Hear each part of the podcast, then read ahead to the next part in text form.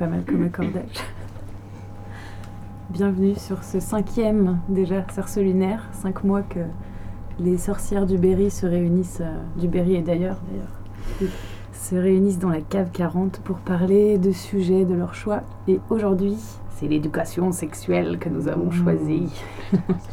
Vaste sujet qu'on va essayer de démanteler et, et, euh, discuter entre nous euh, pour les deux prochaines heures. Et on me montre quelque chose, mais je ne sais pas. C'était euh, par rapport à, pour l'introduction en fait un peu à, à cette séance d'éducation sexuelle, euh, par rapport à l'émission de France Culture qui, euh, qui se découpe en quatre volets. Donc euh, le sexe comme objet, savoir, objet de savoir et sexualité. C'est exactement ça. Et il y a un épisode donc, qui dure une heure et qui qui en fait suit euh, des. Donc, qui parle d'éducation sexuelle à, l'école, donc au lycée, donc c'est des élèves de seconde, seconde première, et euh, donc on, suit en fait à euh, Saint-Denis, dans un lycée de Saint-Denis, euh, une professeure de littérature et un professeur de SVT qui ont décidé euh, que chaque mois, deux fois par mois, ils réunissaient. Euh, les élèves et ils se, pour se concentrer en fait sur des sujets de sexualité qu'ils abordent. Et ils sont très. Euh, donc en, en, les suivant, on apprend qu'au fur et à mesure, ils se sont rendus compte que réunir les filles et les garçons, c'était très compliqué pour avoir un dialogue parce que les filles sont gênées, les garçons veulent faire leur cake parce que c'est un peu, c'est un peu le moment où bah, voilà, on se pose tous des questions. Enfin voilà. Donc ils ont fait deux groupes où euh, justement le prof d'SVT intervient tout autant chez les femmes que chez les hommes. Mmh. Et ce que je trouve plutôt bien, euh, d'avoir un homme qui parle de sexualité aux femmes. Euh, sur certains sujets, c'est hyper bien. Euh, je crois qu'il parle de. D'ailleurs, il leur parle de clitoris. Donc, Juste euh, pour préciser, tu trouves ça bien pour pourquoi Je trouve ça bien parce que justement, c'est pas. On n'est que euh, pas. bah, tu vois, c'est qu'une femme qui peut t'apprendre à. Mm. Tu vois, ou qui peut, qui peut te renseigner sur. Tu peux t'ouvrir à cet homme-là, une figure masculine un peu, pour te renseigner sur ton corps, car un peu, je vais pas dire l'excuse, mais l'image du prof d'SVT qui connaît bien l'anatomie féminine, mmh. du coup. Euh, je sais pas, j'ai trouvé que justement ça a apaisé vachement de choses. Et euh, par contre, la, euh, la, cette prof de, de, de littérature, on l'entend pas trop dialoguer avec, avec, avec les hommes. Et donc au final, ils ont donc ces deux groupes-là, et puis ensuite ils se mélangent un peu, et après il y a des questions qui ressortent plus ou moins. Et euh, donc bon, à Sarcelles, euh, enfin Sarcelles à Saint-Denis, pardon. Sarcelles c'est mon terre-terre, donc rien à voir. euh, à Saint-Denis, il se, il se, il se la, la, journaliste du coup récupère des petits groupes de mixtes de 3 à 4 personnes. Et en fait, il y a souvent des questions de religion qui, qui reviennent, mmh. c'est-à-dire que bah, moi je peux pas parce que avant le mariage et tout ça j'ai pas j'ai pas envie euh, j'ai pas envie que il y en a qui aiment pas parler de ça à l'école qui se disent c'est pas le rôle de l'école de nous apprendre ça. Puis mmh. t'entends d'autres personnes enfin d'autres camarades de classe qui leur disent oui mais si tu en parles pas ici euh, où est-ce que tu vas en parler? Est-ce que tu vas vraiment dire à ton daron euh, ouais comment on met une capote? Enfin, tu vois des, des, choses comme ça qui sont assez qui sont assez vraies et que je pense qu'on va aussi aborder dans dans le cerceau lunaire. Mmh. Et, euh, et donc voilà, et elles sont, elles sont hyper, les filles sont hyper, euh, hyper réceptives en fait, elles, elles comprennent et s'interrogent sur beaucoup de choses euh, comme ouais mais pourquoi toi tu me traites de pute, enfin tu vois, mmh. qu'est-ce que tu, tu sais vraiment ce que ça veut dire prostituée, tu sais qu'est-ce que ça connote, elles parlent aussi du comment on s'habille. Euh, tu vois, euh, elle dit ouais mais moi quand je sors de la cité si je suis habillée en robe je peux pas en fait c'est pas mmh. possible. Ma mère continue à m'acheter des robes mais ce qu'elle comprend pas c'est que je peux pas les mettre. Et donc t'as un homme. C'est des élèves de, c'est des lycéennes non? Ouais des, des lycéennes. Ouais. En seconde euh, première. Et t'as un, un, garçon qui est à côté et qui lui dit euh, oui mais tu vois si tu mets une robe c'est bien parce que t'as envie de plaire. Mmh. Elle lui dit mais non mais t'as pas compris en fait nous on s'habille pour nous on s'habille pas pour vous. Enfin plein de, de soulèvements de questions qui pour euh, nous maintenant, bah, les questions, on, on s'y repose, etc., etc., mais que visiblement, on, enfin, par rapport à cette, à cette interview-là, je parle, hein, pas forcément mmh. général, mais que les, les, les, bah, les hommes sur ce moment-là se posent pas forcément la question et qui se disent euh, ouais, mais elle a envie de plaire, euh, c'est pas mmh. parce qu'il fait chaud que c'est plus confortable, ou c'est pas parce qu'elle se sent jolie qu'elle a envie de le mettre. Enfin, donc voilà, ça aborde à peu près toutes ces, tout ce panel de questions-là globalement. Et donc c'est sur France Culture et que ça s'appelle euh, Le sexe comme, objet. Ouais, comme objet, c'est la, la, série documentaire. Elle a été euh, quatre épisodes.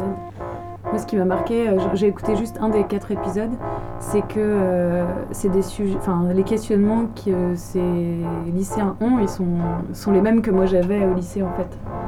j'ai l'impression que d'une certaine façon, rien n'a changé, même si les modes elles changent, etc. Tu as quand même toujours cette question de, de l'habillement, du rapport garçon-fille, qui sont pas très éloignées de celles que je me posais à l'époque en fait. Ouais. Et d'ailleurs, par, par, rapport à ça, il parle de la puberté. Et euh, il se pose la question, il se dit, enfin, je dis il se pose la question comme si c'était une voix commune, mais c'est les.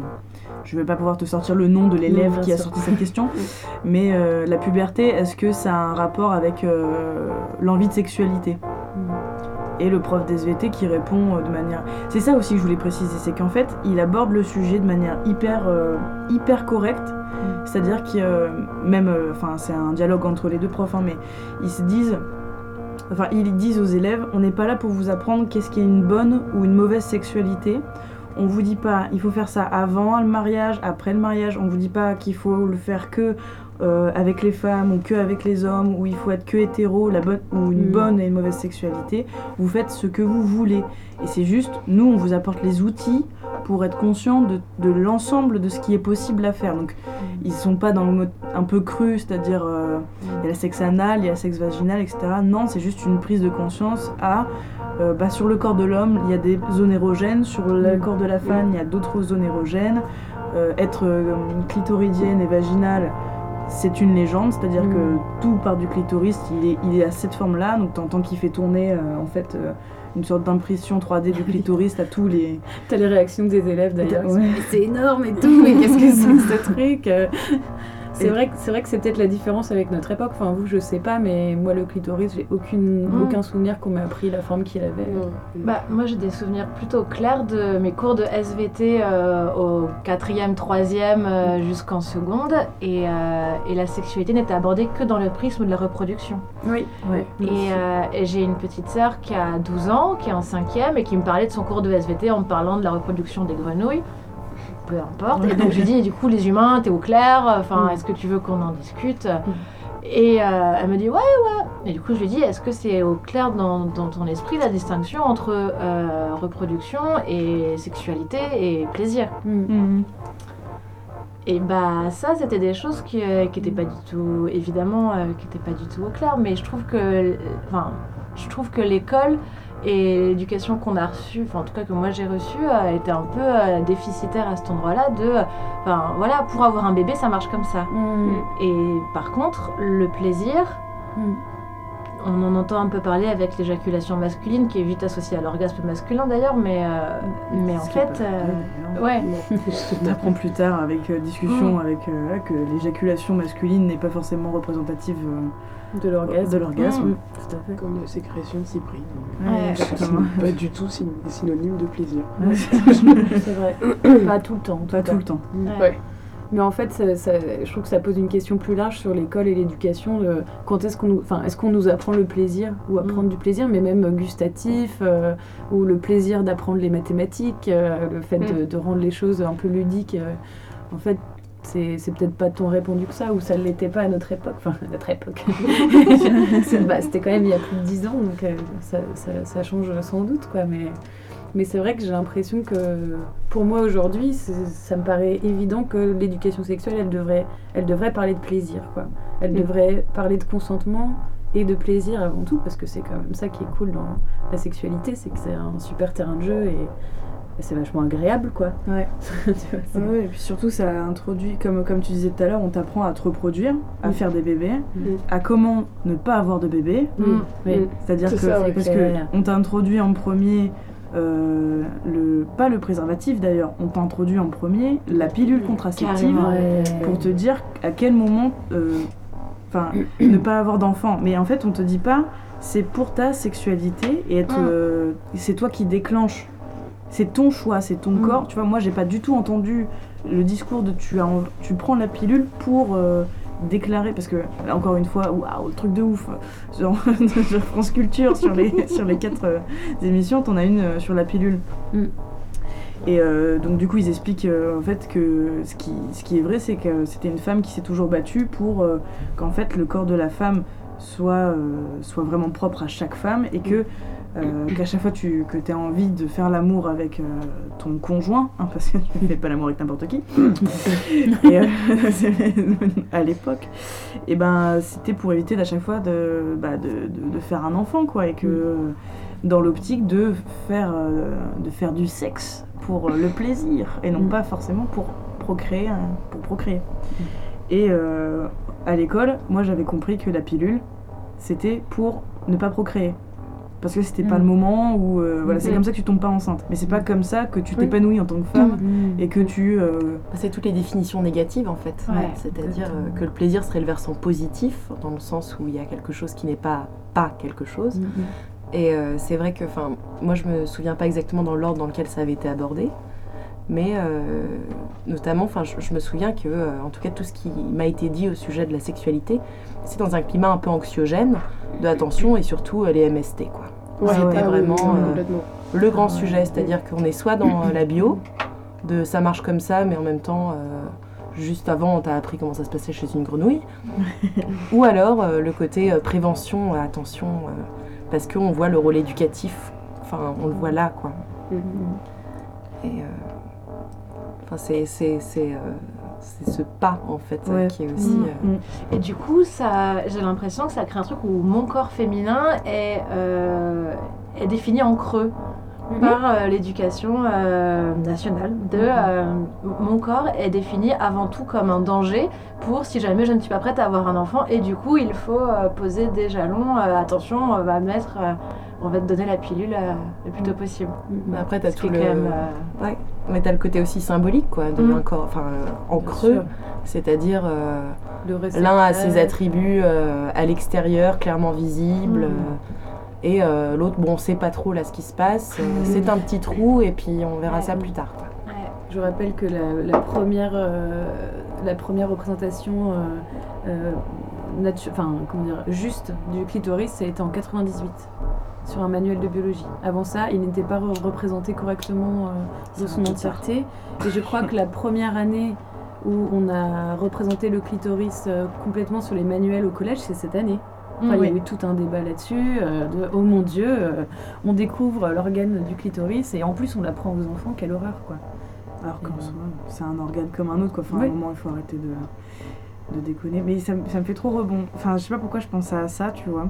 Mais euh, quand tu étais en train de, de, parler voilà, de, pilules et, et qu'on te met un peu une pression là-dessus, comme quoi c'est quelque chose de négatif je sais pas pourquoi ça me fait penser à ça, mais je suis allée au planning familial parce que, bon, encore une fois, si tu as du mal à en parler à l'école et que as du, tu vois que t'as pas de répondant avec euh, ta famille ou tes amis, c'est toujours un peu compliqué parce que tout le monde est un peu dans le flou ou t'es un peu gêné. Le planning familial, qui est censé être quand même un moyen où t'as un endroit où tu peux vraiment parler de tout, euh, je suis allée voir le gynécologue du planning familial pour euh, reprendre la pilule et en fait, tu sais, il y a cette histoire de première, deuxième, troisième, euh, quatrième génération. Mm. Et il me prescrit une pilule de je ne sais plus quelle génération. Et il me dit oui, euh, comme ça, c'est si un jour vous voulez faire un enfant à la France. Oh C'était un mec. Ah, quelle oh, horreur. La vache. Ah, quelle horreur à la France. C'est fou, tu vois. Mm, mm. Et là, tu fais ah ouais, bah, c'est quoi bah, Moi, je trouve que ça rejoint beaucoup la, tout ce qui est un peu tout, enfin, le speech qui entoure toutes ces questions de prévention. un enfant à la France. Euh, oui, c'est voilà, tout est affaire de, de responsabilité, qui a une sorte de, lourdeur, alors euh, qu'elle soit euh, morale dans le discours ambiant, ou alors, oui, voilà, très attention, hein, quand tu fais ça, ça veut dire quelque chose. Tu vois. Mm, mm, mm. Et dans, dans, les petits livres là, que j'avais, j'ai trouvé à la bibliothèque à destination des, des ados, ou alors des, des plus petits, et vraiment euh, choisis bien ton moment. Euh. Ah c'est comme aussi des parents ah qui vont te dire euh, respecte-toi. Et ça, moi je, moi je trouve ça très dur en fait. Ah, il y a beaucoup de bonnes intentions au fond qui génèrent pas forcément. Et c'est mal dit en fait. Mais encore une fois, moi je, trouve que j'aime bien lier ça avec le fait de manger, c'est quand tu as envie de te faire un gros burger parce que tu as trop la dalle et tout. Euh, bah, enfin, tu vas pas penser respecte-toi. Enfin, je veux dire, des fois, tu as envie de manger un gros burger et puis demain, tu mangeras de la salade et puis c'est pas grave. Choisis bien ton moment. Ça dépend quel burger. et je veux dire, avoir une sexualité responsable, euh, bien sûr que c'est important, mais à un moment, c'est tellement dur de trouver de la légèreté dans sa sexualité quand tu as toutes ces assignations. Hein. Mm. Tu dois surtout pas tomber enceinte, attention au MST, euh, attention à quel mec tu vas aller voir parce que ça va être un connard ou je sais pas quoi. C'est dur quoi de se débarrasser mm. de toutes ces couches en fait euh, qu'on nous met sur le dos pour juste s'amuser encore une fois quoi euh, mm. dans, le sens euh, jouer avec un autre être humain à trouver qu'est-ce qu'on aime qu'est-ce qu'on n'aime pas mm.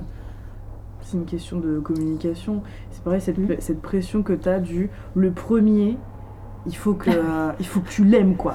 Genre, que ton premier, c'est l'homme de ta vie, mais, mais non, en fait, tu vois. Genre, il faut que ce soit la personne la plus parfaite pour, je sais pas, tu vois ce que je veux dire? Mm. Moi, je me souviens que ma mère, elle m'a répété et répété sur. Alors, tu fais ça quand tu veux, il n'y a pas d'âge. Donc, ça, pour le coup, ma mère, elle était cool, tu vois. Mais il faut que tu sois amoureuse. Mais il faut que. Non, pas il faut que tu sois ah amoureuse, mais il faut que tu l'aimes. Mm. Oui. Et il faut qu'il soit bien pour. Euh, pour, pour, euh, pour t'apprendre et pour pas être violent avec toi et pour pas mm. qu'il te brusque et pour pas que ça te traumatise. Bon, ça, ça a été bien, mais moi, ça m'a foutu une presse. je trouve que c'est une sorte de c'est vraiment, euh, enfin, je vais pas dire un mensonge, mais c'est quand même à l'opposé de tout ce que l'expérience te montre. Mm. Depuis quand quelqu'un se présente à toi comme étant euh, violent, euh, comme étant mal intentionné, comme mm. étant pouvant se comporter avec, comme un connard. Ça fait peur. Je veux dire, c'est pas, c'est pas une pancarte que tu portes autour du cou, et puis, et puis c'est pas, c'est pas ton identité en fait. Je veux dire, il y a, y a, plein de facteurs en fait. Mm. C'est un peu tout ce je pense que dans l'éducation sexuelle, on a beaucoup de mal à, gérer ce truc un peu, mm. pour dire, multifactoriel. Quoi. C'est qu'il y a plein, plein de choses qui jouent. Et euh, aussi, enfin, savoir apporter de la nuance, quoi. ouais, mais je sais pas, tu vois, par exemple, d'un point de vue féminin, tu vois, cette pression-là du le premier, il faut qu'il soit doux, il faut qu'il soit machin. Et est-ce que d'un point de vue masculin, on leur dit, tu vois, par exemple, pour ta première fois, faut que tu assures, mais que si c'est aussi sa première fois, faut que tu fasses attention. Enfin, tu vois ce que je veux mm. dire? Moi, je sais, mm. je sais pas si c'est moi j'ai eu, j'ai eu grave du bol parce que moi il s'avère que mon premier copain, j'ai bien, enfin ma première fois, j'ai bien respecté ce que toute tout ce que ma mère m'a dit. J'étais pas amoureuse, mais euh, mm. ce mec-là, il m'a appris à me faire jouir, il m'a appris à me masturber, il m'a appris à, mm. à, bien me faire l'amour. Euh, et pareil, les premières fois, souvent les, la, pénétration, elle est pas agréable pour la femme. Et en fait, mm. euh, plus de 70% des femmes rapportent que bah, leur première pénétration vaginale, bah, ça les faisait pas kiffer, que c'était plus ou moins pas obligation de rapport ou je sais mmh. pas tu vois où est-ce que tu places le truc mmh.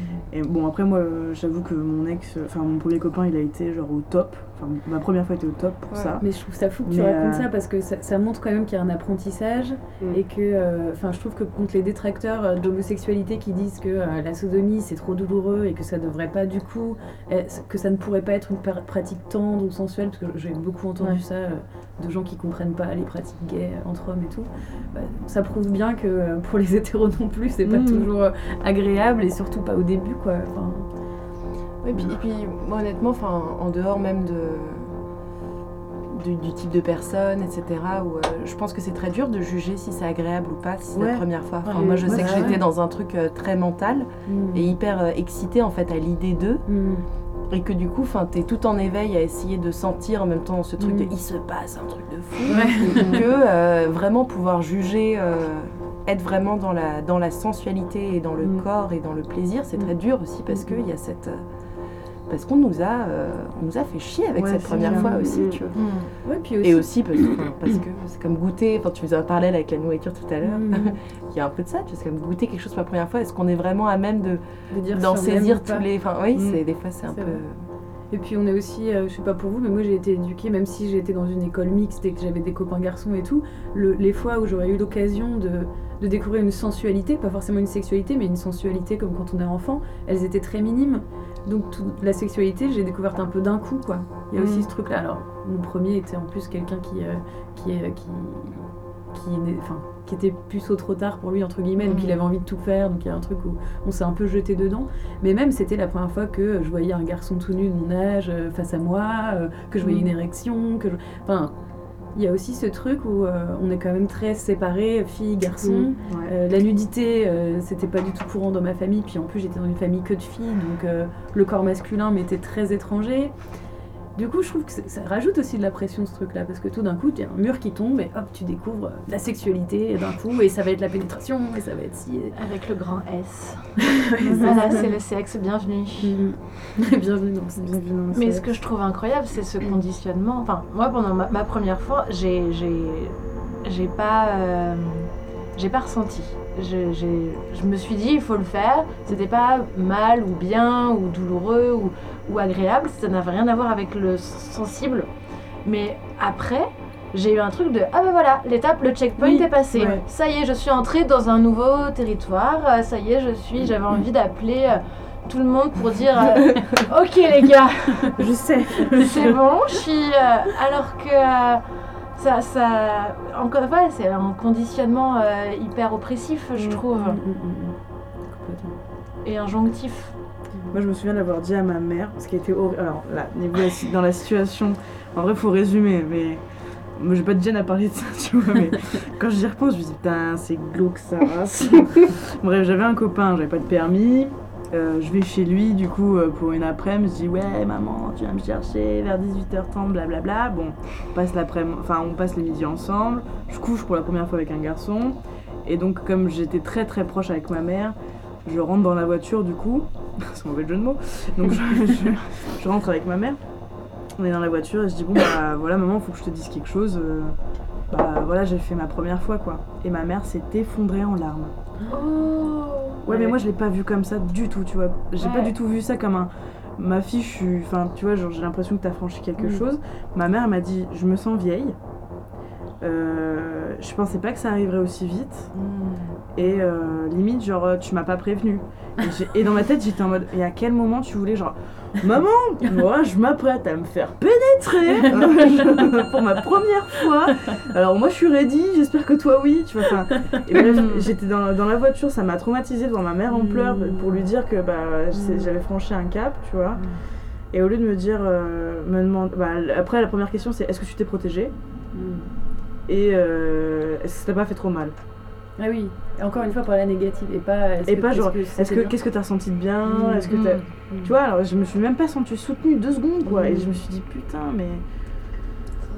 Jamais c'est- posé ces questions.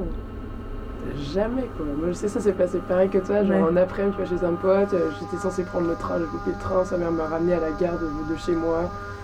Un peu en mode ouais maman désolé on a fait des jeux vidéo. Moi je sais que la première fois c'est super bien passé, du coup après dans l'après on a, on a dû le refaire deux ou trois fois après avoir bien taché les draps. voilà. Ah mais du sang Mais alors attends, Euh, ça va? Ça existe. on est là. Et non, après, genre, ma mère, elle est venue me chercher en mode tranquille. Mais je sais qu'après, genre, un ou deux ans après, ma mère, elle faisait, sans savoir, je pense, des allers-retours chez des, chez des potes ou chez des plans cul. Puis à un moment, euh, elle m'a sorti un truc, genre, ah ouais J'ai toujours cru que c'était fleur bleue. Juste en mode, C'est quoi le rapport Et le- c'est c'est le Ouais. seul- les seules conversations que j'ai eues par rapport au sexe avec ma mère. Moi. Ah. Avec mon père, j'en parle pas parce que c'est quand même un père africain. Mm. Donc non, ça ne marche pas. Mm. Bah, africain ou pas, moi je sais que mon père il a appris que j'avais perdu ma virginité le jour où je lui ai dit euh, euh, oui, il y a mon copain qui dort à la maison ce soir, mais ça faisait deux ans qu'on était ensemble. Ouais. Il a fait ah bon? Il y a eu deux secondes de silence et on a changé de sujet. Voilà, c'est la seule discussion sur le sexe que j'ai eu avec mon père et je trouve ça fou que toi tu parlais de prof de SVT, Mm. mec qui peut expliquer la sexualité aux filles, bah, les, les hommes peuvent, enfin les pères peuvent, pourquoi ils pourraient pas parler de sexualité avec leurs filles Au contraire, enfin si, si c'est une fille hétéro, en plus, ils sont super bien placés pour leur dire un peu euh, ce que le- comment les garçons abordent la sexualité, tu vois. Ouais, c'est clair, c'est sûr. Moi, c'est mon grand frère qui m'a pas mal aidé à ce niveau-là. quoi. Ah, bah, Ah, le c'est bol. cool. Ouais, bah, j'avais j'avais que ça, quoi, du coup. Ouais. C'était pas mal. Moi j'avais mon grand-père, tu vois. Et euh, je sais que j'ai. Ouais, je te jure. Alors nous, comment on est en 42 C'était un peu ça. Et en fait, il m'a expliqué, la première fois que j'ai demandé comment on mettait un préservatif, je voulais pas aller voir mon père parce que ça m'angoissait. Ma mère, je, je- je voyais tout de suite son regard un peu de jugement, genre ah ouais, maintenant déjà. J'avais 9 piges, tu vois, donc c'est un peu chaud de, Ah ouais. de- de débarquer. euh, J'étais en 6ème et je vais faire Ah, comment on met un préservatif et, euh, et en fait, je suis allée voir, euh, je suis allée voir mon grand-père. Je dis ouais, mais tu sais comment on met un préservatif? Et mon grand-père, genre zéro jugement ni rien, il m'a dit bah euh, ouais, j'en ai mis une fois, ça a craqué, j'en ai plus jamais remis. J'ai 17 enfants. et non, il a qu'une seule fille en plus, il a que ma mère. Et le sida. Et, je- et le sida. C'était une autre époque. Je vous propose de faire une petite pause musicale euh, avant de continuer à parler de nos familles, puisque c'est euh, le chapitre 2 de cette émission. Complètement. Je laisse euh, Cristal euh, nous proposer une petite, euh, petite sélection. Comment tu te sens? Christelle a l'air d'accord. Cristal a l'air d'accord, mais je pense que Cristal hésite sur euh, sa proposition. Ah voilà.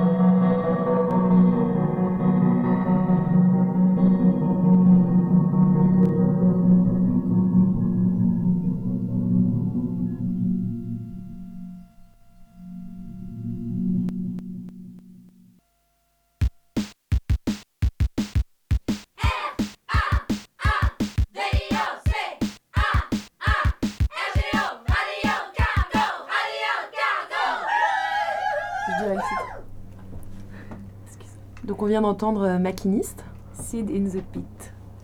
Voilà. Donc là, je vais ouvrir au pif un livre qui a été amené par Marie, donc Erotica Universalis, que je n'ai pas encore ouvert, hein, ça faut le, faut le noter. Alors, il faut savoir que c'est un livre constitué d'images essentiellement. Non Oui, c'est que des images qui, reprennent, qui, reprennent euh, des images euh, et des représentations sexuelles de euh, l'époque médiévale. Non, non, non, égyptienne. C'est mon livre, je le connais. médiéval. Mais médiéval, tu vois, tu me dis de la merde. De Égypte ancienne jusqu'à à peu près 1900. 80, 90, quelque chose comme ça. Ouais, c'est un gros livre. Bon, donc là j'ai une, euh, une, double page, du coup c'est dur de savoir sur laquelle je suis tombée. Hein. Je, vais, opter pour celle de gauche. Donc c'est une silhouette, euh, enfin un personnage, je ne saurais pas dire euh, masculin ou féminin, que l'on voit de dos. Alors je dirais qu'il y, a il y a une certaine musculature qui me ferait penser au masculin, en même temps une cambrure beaucoup plus féminine. Un nez à la grecque. Et euh, elle porte donc, euh, ou il porte, sa main droite à son anus. Voilà. Et il, insère un ou deux doigts. Voilà.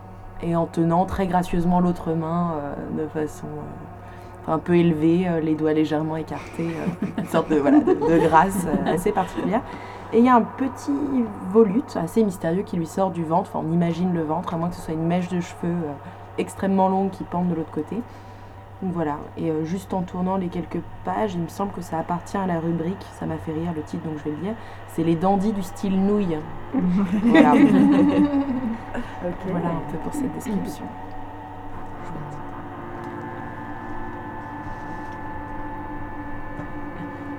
J'ai écrit un poème en réfléchissant à cette émission qui est euh, euh, Imaginez ce que je aujourd'hui euh, je dirais à l'adolescente que j'étais en matière sexuelle. Ça s'appelle Poème à celle, point médian, E, que nous étions. Ton désir est légitime, ton corps est légitime, tu as le pouvoir de prendre ton temps, prendre le temps, attraper, arracher, accrocher, le temps d'être sûr de ton choix, ta volonté, désir, dire non, dire oui. Ton désir est légitime. Aussi tes changements d'avis, de fusil d'épaule, de bord, tu le pouvoir de toucher ton corps, de toucher tout ton corps. Nous sommes nos corps. L'être éthérique qui domine, assujetti, manage son enveloppe corporelle n'existe pas. L'être éthérique qui gère, organise, développe son enveloppe corporelle n'existe pas.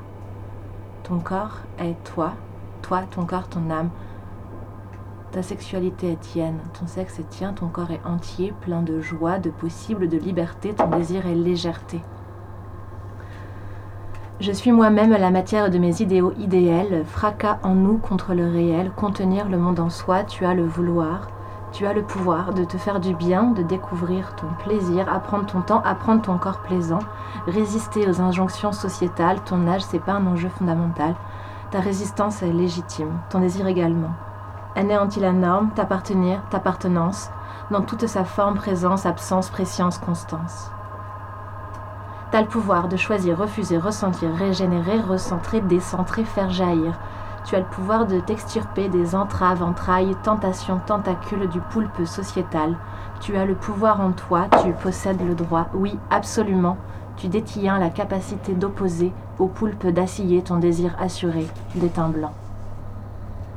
Annulation de la gravité, déconstruction des évidences, c'est un jeu, validation de tes droits, déconstruction de ce que le poulpe nomme, impose, oppresse, faire l'amour avant l'âge moyen, avant 17 ans, sucer les garçons, dire oui, accepter tout, toujours, tout le temps, ne pas passer pour une salope, ne pas faire trop sa salope, ne pas être trop bien, trop fort, trop, ne pas être tant qu'à faire, ne pas exister trop dans la lumière.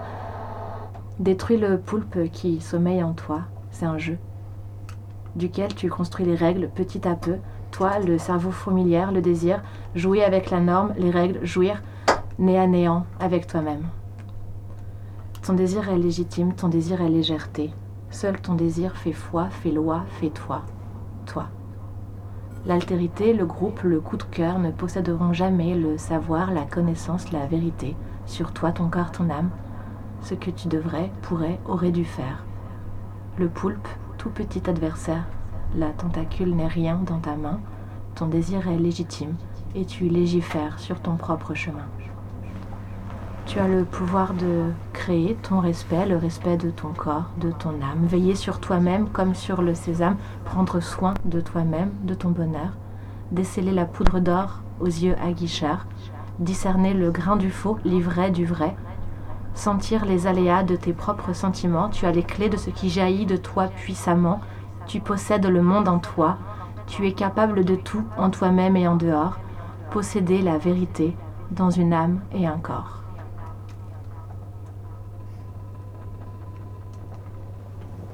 Merci. Merci. merci. Et la dernière phrase est de Rimbaud, c'est la dernière phrase d'une saison en enfer. Mmh. C'est pour ça que ça rime. Euh, non, j'ai fait exprès de faire rimer. Du coup, je me suis dit, oula. Mmh. C'était vraiment, vraiment cool. Ouais. vraiment bien. C'est un beau résumé, ouais. C'est un beau message, enfin, en tout cas, que tu envoies euh, à ton toi euh, adolescente. Je trouve quelque chose d'hyper positif et même pas accusateur ni, ni de jugement. Et très sensuel aussi, en fait, dans les jeux euh, sonores. C'est-à-dire les, les, rythmes. certains moments, bon, après, c'est la, la, lecture aussi qui fait ça, mais je trouve. Enfin, moi, j'aime bien, enfin, ça, ça vibre, quoi. Mm. C'est ça qui est. Mm. Merci. Bah non, merci à toi, c'est trop bien d'avoir amené ça, c'est chouette. Mm. Et vous alors, si vous deviez euh, imaginer un truc que vous diriez à, aux adolescentes ou aux jeunes femmes que vous étiez Ah bon?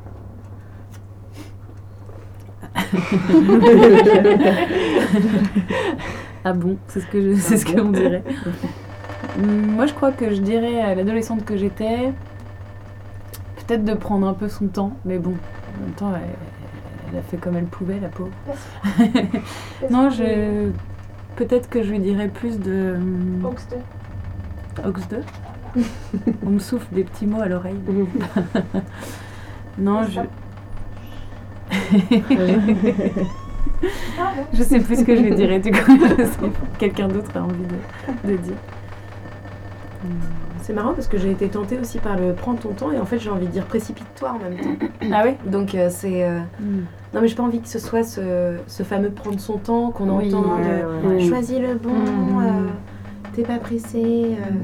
Enfin si, tu vois, c'est d'entendre, on va dire, la ce qui presse en toi, mais de le prendre en fait, enfin de l'apprécier en tant que tel. Mm, c'est ça, de, de te prendre.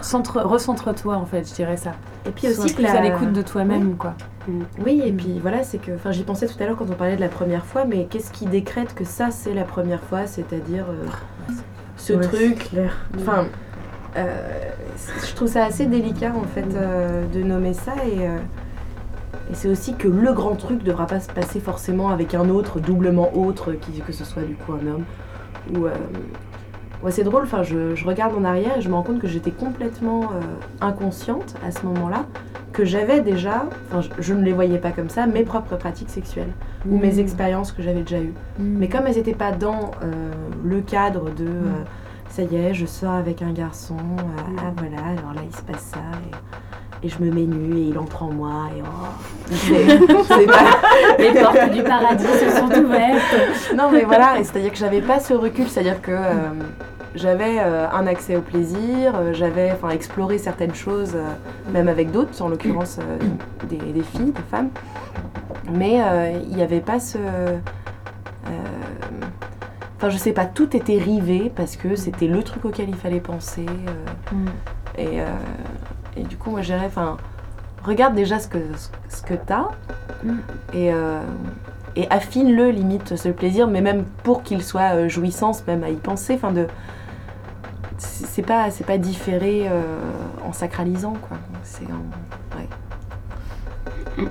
Ça me fait vachement réfléchir à des quand tu disais oui euh, se centrer sur les pratiques qu'on a pu avoir nous-mêmes, tu vois, mm. quand t'es enfin je sais pas pour vous mais moi je sais que très jeune enfant, j'avais des pratiques sexuelles mais pas forcément de l'ordre de la masturbation mais même du jeu ou d'explorer ton corps et mm, tout qui était très, très variée, très imaginative, qui, sortait complètement de ce qu'on peut voir dans des films quand on regarde des gens faire l'amour, ou ce qu'on appelle faire l'amour. Et, j'ai l'impression que tout le trajet que j'ai pu faire jusqu'ici, ça a été euh, rencontrer des garçons ou une société qui me dit faire l'amour, c'est ça.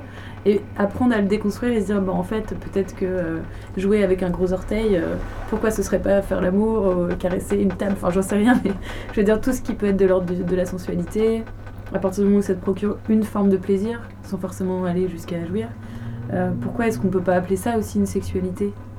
Et, et encore une fois, bah, nous apprendre que l'éducation sexuelle, l'éducation sexuelle d'avoir que par le prisme de la reproduction ou de la maladie que tu risques d'avoir mm, mm. ou du bébé que tu risques d'avoir, ça enlève tout ce, tout ce plan mm. en fait euh, imaginaire quoi, qui, qui peut manquer quoi. Ouais, et à quel moment aussi tu décides que tu as fait l'amour? Tu vois, ou que tu vois, ce coup de première fois, je sais pas, je pensais à ça quand tu parlais de, de ta propre sexualité, etc. Mais euh, je. Enfin, franchement, si un jour mon ex m'écoute, vraiment, enfin, c'est un hymne à, l'amour que je lui procurais, tu vois, que je sais à quel point j'étais amoureuse de lui, pas, la, pas, la, pas ma première fois, justement. Et j'ai eu vraiment l'impression de faire la première fois l'amour avec cet homme-là, tu vois. Mm. Et que, bah, il y, y a, des moments où tu te dis, comme tu disais tout à l'heure, parfois tu manges un gros burger parce que t'as la dalle, et parfois tu as envie de, de vraiment faire la cuisine. Et je trouve que le, enfin, le jour où je me suis dit, bah en fait, là j'ai fait l'amour, là c'était bien, tu vois, là vraiment je pense que. Bah tu vois, c'est ça que je, je, me dirais quand. Si je me reverrais quand j'étais ado, je me dirais, bah tu vois, la première fois que tu as fait l'amour, c'est ça mais à chaque fois que tu vas faire l'amour, ça sera différent. Mmh. Et que mmh. surtout, ne te dis pas que c'est nul, parce qu'il va y avoir des moments où ça sera nul, et que tu vas attendre le moment où ça sera re bien, et que tu auras. Voilà. Et que surtout quand tu auras lui dans ta vie, surtout profite quoi. Parce que c'était vraiment très cool et que bah va y avoir un moment après où ça, va être très compliqué de retrouver quelqu'un. Alors surtout kiffe bien quoi. Tu veux dire son nom et euh, comme ça s'il écoute l'émission qui, bah, il le sait Alors déjà, Kevin, euh, tu Non non je sais pas, il s'appelait Rémi euh, et, ça a toujours été super compliqué parce que pour lui il a jamais été à la hauteur. Ah. Et je n'ai fait que lui répéter depuis D'ailleurs, on a recouché ensemble il n'y a pas longtemps. Ça fait depuis qu'on est au collège qu'on se connaît. Enfin bref, laisse tomber. C'est un parcours euh, incroyable. Tu vois, un peu une histoire euh, mm-hmm. comme dans un film, tu vois. Mm-hmm. Et, euh, et franchement, si t'écoutes ça, arrête de te foutre la pression.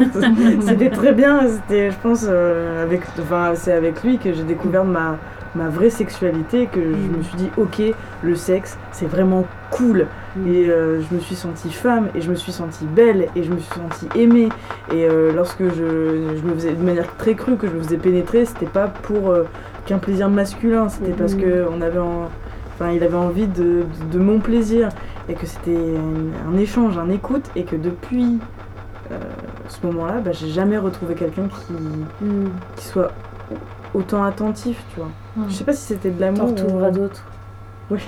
non mais c'est vrai, enfin, je te le dis parce que moi ça m'est arrivé d'être dans des moments de ma vie comme ça où je me dis oh, jamais je trouverai une entente sexuelle mm. euh, aussi bien. Euh, aussi parce qu'on on, m'a tellement peu parlé de des fois où ce serait comme ça, tu vois, que tu te dis c'est pas possible que ça se passe aussi mm. bien, ça veut dire forcément que c'est l'homme de ma vie, machin. Ouais. Et en fait, euh, des fois, il faut attendre quelques années, des fois quelques mois, mais en fait, il y en a d'autres. Enfin, tu vois, ouais, je t'avoue que je suis un peu dans cette réflexion-là depuis deux ans, où je me dis, en fait, j'arrive pas à retrouver quelqu'un. C'est horrible de pas. euh, Anna, t'avais ramené des poèmes, je crois. Ah non, je crois ah que j'ai ramené 5 euh, ah, leçons sur la psychanalyse de Freud. Donc je vais dire, je préfère écouter Marie, tu vois. Enfin bref, pour, clôturer, pour pas qu'on reste sur quelque chose de gênant, parce que pour moi ça me gêne pas, tu vois. Mais bref, voilà ce que je dirais. je sais pas du tout ce que je dirais à mon, moi adolescent.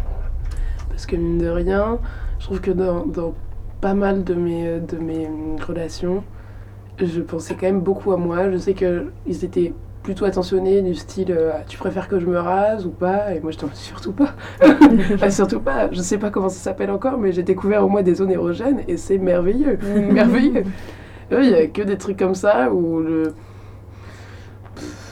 j'ai pas fait je sais pas, genre j'ai pas fait d'erreur capitale, on va mm. dire, où vraiment je m'en veux, ou alors c'était vraiment atroce. Donc si tu voyais ton toit de il y a, il y a 10 ans, tu lui dirais good job quoi. Ah bah, Continue comme ça, c'est super. Moi j'ai aucun regret, je me suis dit, genre, en vrai je me suis un peu amusée, enfin, je sais pas, genre j'avais euh, dans mon agenda au lycée euh, ma petite liste en mode euh, musicien ok, un gros ok. catégorie socio-professionnelle. C'était génial. Mais on parle on parlait à la personne avec, qu'on était à 13 ans ou est-ce qu'on est là, enfin, on élargit complètement? Parce que c'est vrai que moi je me suis un peu tenue ah, 13 ans ah à ça, du coup. 13 ans Alors 13 ans, moi j'avais juste des fantasmes, j'en parlais avec des amis. À 13 ans On est en quelle classe à 13 ans à peu près 13 ans, on est en 4 Ah ouais. 4 Non, moi c'est à partir de mon mois de 15 ans, quoi, que j'ai ça. 13 ans, bah, je parle de, ouais, je ferais juste des fantasmes avec mes amis. Peut-être que j'ai mal retenu, tu parlais à la personne à qui. Enfin... Oui, peu importe en fait. Euh, oui, oui c'est vrai. C'était. un voilà, ouais. C'est tellement des périodes fortes en chamboulement que pour moi, c'est. Ah mine de rien, il y a quand même des, mm. des bouts, des, des tranches assez distinctes. Oui, arrêtons de nous mettre la pression. Ouais, ouais. je sais que c'est tous et chacun très chaotique par rapport à ça parce que j'avais bref j'étais dans un dans un collège lycée un peu particulier et euh, enfin pas particulier en fait c'était que des gens qui s'adaptaient pas à l'éducation nationale et à un système classique d'éducation voilà. Donc tu regroupes tout dedans. Les gens euh, qui peuvent aller en prison alors qu'ils sont pas majeurs ceux mhm. qui ont des difficultés pour apprendre parce que trop de dyslexie les autistes euh, les surdoués et tout ça tu les mets tu mets tout ça dans un mélange un cocktail étonnant c'est un cocktail étonnant et figure-toi que c'est mes plus belles années où j'ai rencontré les gens mais que je pense que je rencontrerai plus jamais quoi euh, et, du coup, ils avaient une, il y a eu à une période justement de, de, cette envie de découverte de corps, etc. Euh, absolument chaotique où tout le monde euh, se suçait dans les toilettes, hmm. tout le monde se tripotait à tout va. c'était Mais c'était cool ou c'était pas cool Moi, j'ai pas du tout vécu ça comme quelque chose de cool parce que je l'ai senti qu'on me l'imposait. Hmm. Et tu vois, les, les, premiers pornos ou les premières images sexuelles, on me l'a un peu hmm. imposé. Et je, pas imposé. Je suis allée regarder quand on me l'a dit parce que j'avais pas envie de me sentir bête. Mm. Et j'ai regretté, je me suis dit pourquoi j'ai regardé ça, c'est trop violent pour moi, je suis pas prête pour ça. Et tout, de manière hyper régulière, euh, pratiquement quotidienne, on, me placardait une sexualité hardcore, euh, et pour moi qui était beaucoup trop violente. Euh, mm. Vas-y, touche-moi la tub, tu vois, des trucs comme ça. Et moi j'avais pas envie. Et je l'ai jamais fait parce que bah, ça, ça, ça me mettait mal, mais tu vois, je mettais pas de mots dessus, c'était pas euh, du harcèlement, c'était pas. C'était. Enfin bref, moi ça a été super compliqué. Donc je pense que si je reviens à cette époque-là, je, dirais, je, me dirais ferme les yeux, c'est pas ça, tu, toi tu auras ton moment, mais c'est pas mm. maintenant, t'inquiète pas si c'est pas le tien. Mm touche pas des kikis que t'as pas envie. c'est intéressant, j'en discutais avec euh, des copines en écrivant le poème, du coup, je leur disais, bah, vous les filles, euh, qu'est-ce que vous diriez? Et il y a une, euh, une, copine qui disait que un truc par rapport au groupe, que le groupe ne. En aucun cas, le groupe ne valide, enfin, n'est plus important que ton intégrité. Mm. Et ton sentiment d'appartenance à un groupe, en aucun cas, ne doit être plus légitime en toi que ton intégrité physique et, et ton rapport à ta propre intimité. Mm. Et ce que je trouve euh, effectivement à ces âges-là, en tout cas moi j'étais prise dans des groupes sociaux où j'avais envie, des groupes de copains, des groupes où j'imaginais une amitié, où j'avais envie, dont j'avais envie de faire partie. Et, euh, et le sexe et la sexualité pouvaient être des outils euh, de, de, connivence de, et du coup de, faire sa place. Mm, mm.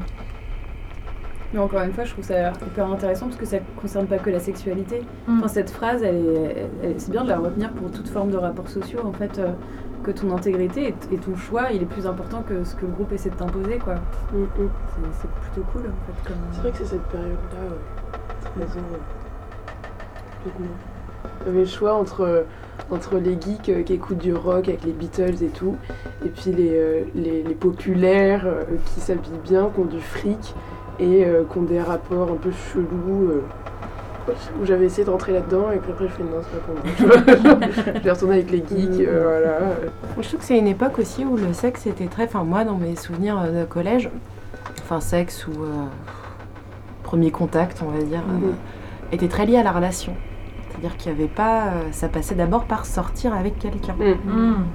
Même si c'était, enfin, parce qu'à l'époque, on pouvait aussi dire, je suis sortie avec ce mec pendant deux jours, parce qu'aujourd'hui, tu, ne, dirais plus quoi. On était en couple pendant deux jours. mais c'est marrant de cette obligation, en tout cas, moi je parle, enfin, et je pense que c'était aussi le cas des hommes. qui avaient ce truc de sortir avec, mm. c'était le truc. Mm. Et, et du coup, c'est, enfin, ça, ça, me fait penser à, à quelque chose que j'avais lu notamment sur un, sur un magazine, mais c'est aussi que souvent, euh, et pour les adolescentes, mais même un petit peu, oui, je dirais adolescente, mais que la sexualité, elle est euh, féminine, elle est toujours prise dans un rapport relationnel ou affectif. Mmh. Et que mmh. euh, là encore, cette fameuse question du plaisir, etc. Mais voilà, il y a. mais de l'affectif, on n'est pas forcément dans aimer, mais il y a quelque chose. C'est une sorte de responsabilité un peu sous-jacente, tu vois, de tisser le lien, maintenir ensemble, mm. qui sont des représentations hyper. Et encore euh, chez, les adultes, en fait, euh, oui, une famille qui vit sa sexualité sans avoir envie de maintenir des, rapports affectifs, euh, c'est une salope, quoi. Enfin, dans l'imaginaire mm. commun, j'ai envie de l'appeler comme ça. Malheureusement, quoi. Comme si le sexe était pas un, était un, vu comme un besoin pour l'homme et pas pour la femme. Alors ça, oui, non, ça c'est vraiment le truc de. Justement à la bibliothèque, j'ai croisé un bouquin qui s'appelait Il ne pense qu'à ça. Trois petits points. Ah, Genre un livre qui répond à toutes vos questions euh, pour les hommes et aussi pour les femmes. Ah, c'est horrible. Mais ça, moi, je l'entends encore vachement. Je hein. propose qu'on commence par le brûler au prochain séance sous la pleine lune. Ça, je pense que ça nous ferait bien. Euh, mais on l'entend encore, hein, tu vois, ce truc de. Euh, non, mais je le comprends, c'est un mec, il a besoin. Ouais. Enfin, c'est très souvent dit. Je pense que mm. tu peux juste te dire, euh, bah, je sais pas, on est peut-être juste deux individus différents à ce mm. moment-là, avec mm. euh, un des. Enfin, là, je, sais même pas si je dirais besoin ou euh, des envies plus prononcées ou très concentrées à un endroit ou pas. Enfin, une envie de corps qui peut être. Enfin, et ce, moi, ça me. Ouais, c'est horrible en plus pour les hommes d'être catégorisés comme une sorte d'animal constamment en rute. Tu vois, c'est. Et toi de te dire, bah moi je dois avoir un sacré problème si je pense qu'à ça aussi. Oui, c'est ça, exactement. non, mais il y a tout le truc qui. Euh... Ouais, tes rapports à ta sexualité super compliqué. Euh. Mm. Pareil, quand tu le, rapport de nymphomanie ou même le mot nymphomane qu'il faut bannir. Bien sûr. Il faut bannir du logage. Moi, c'est ils ont dit, ils en parlent d'ailleurs dans le dans les rapports de France Culture. Le, le, prof d'SVT dit la nymphomanie, il faut le bannir de votre langage. C'est il ne faut plus l'employer. C'est-à-dire que ce rapport de euh, avoir envie de sexe constamment pour un homme comment on appelle ça? Eh ben, on l'appelle pas parce que c'est considéré comme normal. Comme faisant partie de la nature intrinsèque de l'homme. C'est ça. Ce alors qui est aussi une connerie. Bah oui, c'est complètement con. Parce que moi, je sais dans certaines relations. Euh, c'est moi qui avais plus envie que le mec. Et justement, mmh. je me posais la question du est-ce que c'est normal que moi j'ai plus envie ah, mais c'est pas possible. je, pense que il y a des cas euh, assez, je pense, qui existent pathologiques, quoi. Mais en tout cas, c'est pas, ça devrait pas porter le nom, enfin, le nymphomane. Moi, je, pense, euh, moi, je pose euh, la femme hystérique, c'est plutôt bien. Non, là, tu vas pas sortir. Non, mais. bouquin, Anna, on va pouvoir en parler. bah, je vais dire, en parlant de femme hystérique, je vous propose une petite pause parce que j'ai vraiment très besoin d'aller faire pipi avec toutes ces bières. Oh, Est-ce qu'on peut, euh, je propose, hein, on écoute LV2 et ensuite on enchaîne avec un, un live de Nina. Ça vous va?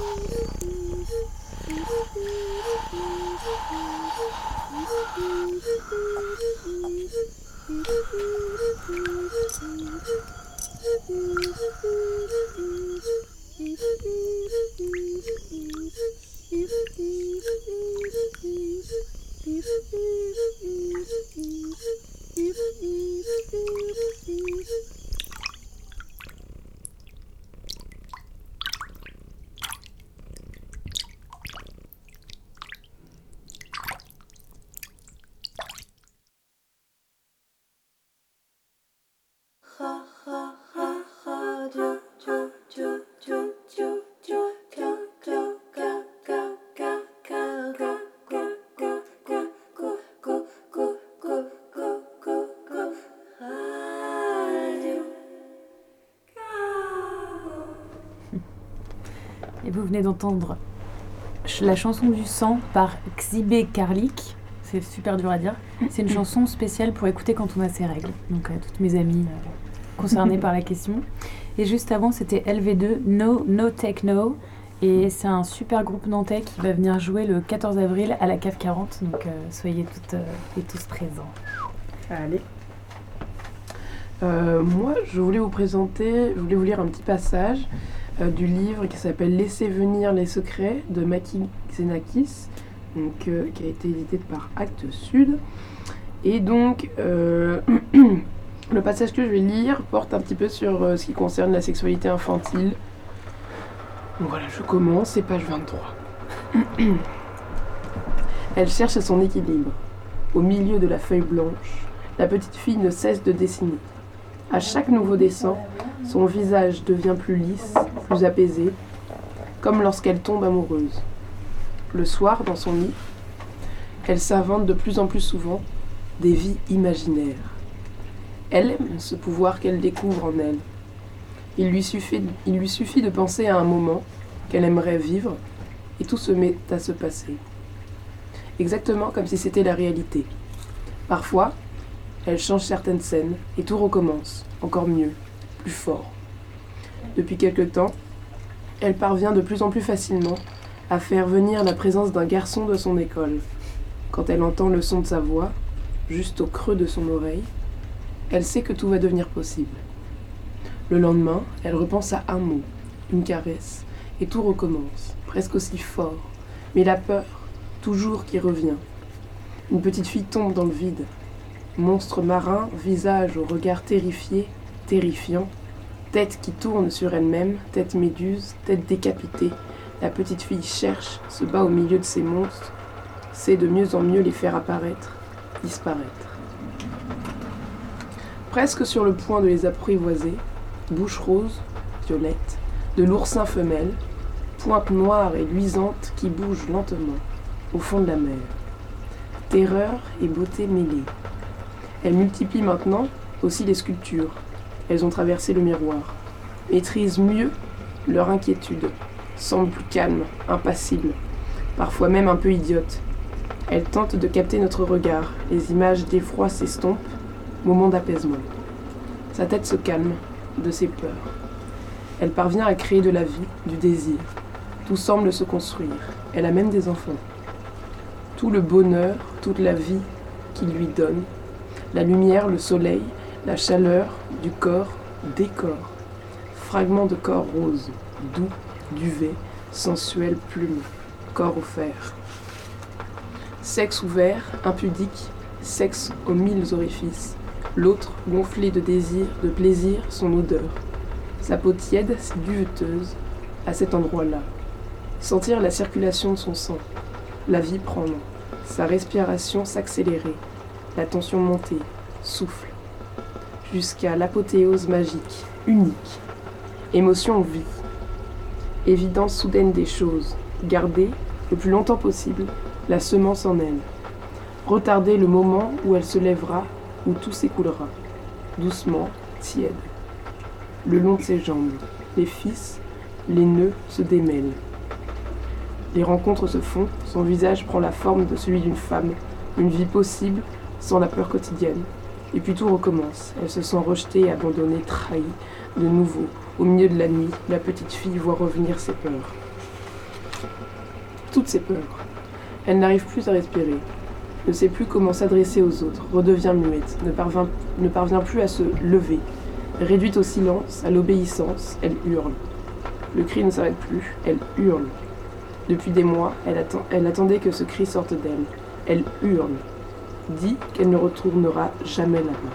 Elle se débat de son impuissance, ressemble à ses dessins, se tourne dans tous les sens, toupie, girouette, méduse, grotesque, folle, dépossédée de sa féminité, vide du sexe de l'homme, la petite fille est debout, droite, impassible, devant une feuille blanche. À la place de son visage, il y a une tête monstrueuse de cheval.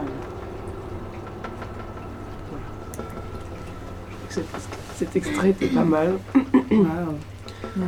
Tu peux redire ce que c'était le, titre du livre? Ah oui, pardon. C'est euh, Laisser venir les secrets de Makil Zenakis et, c'est chez Actes Sud.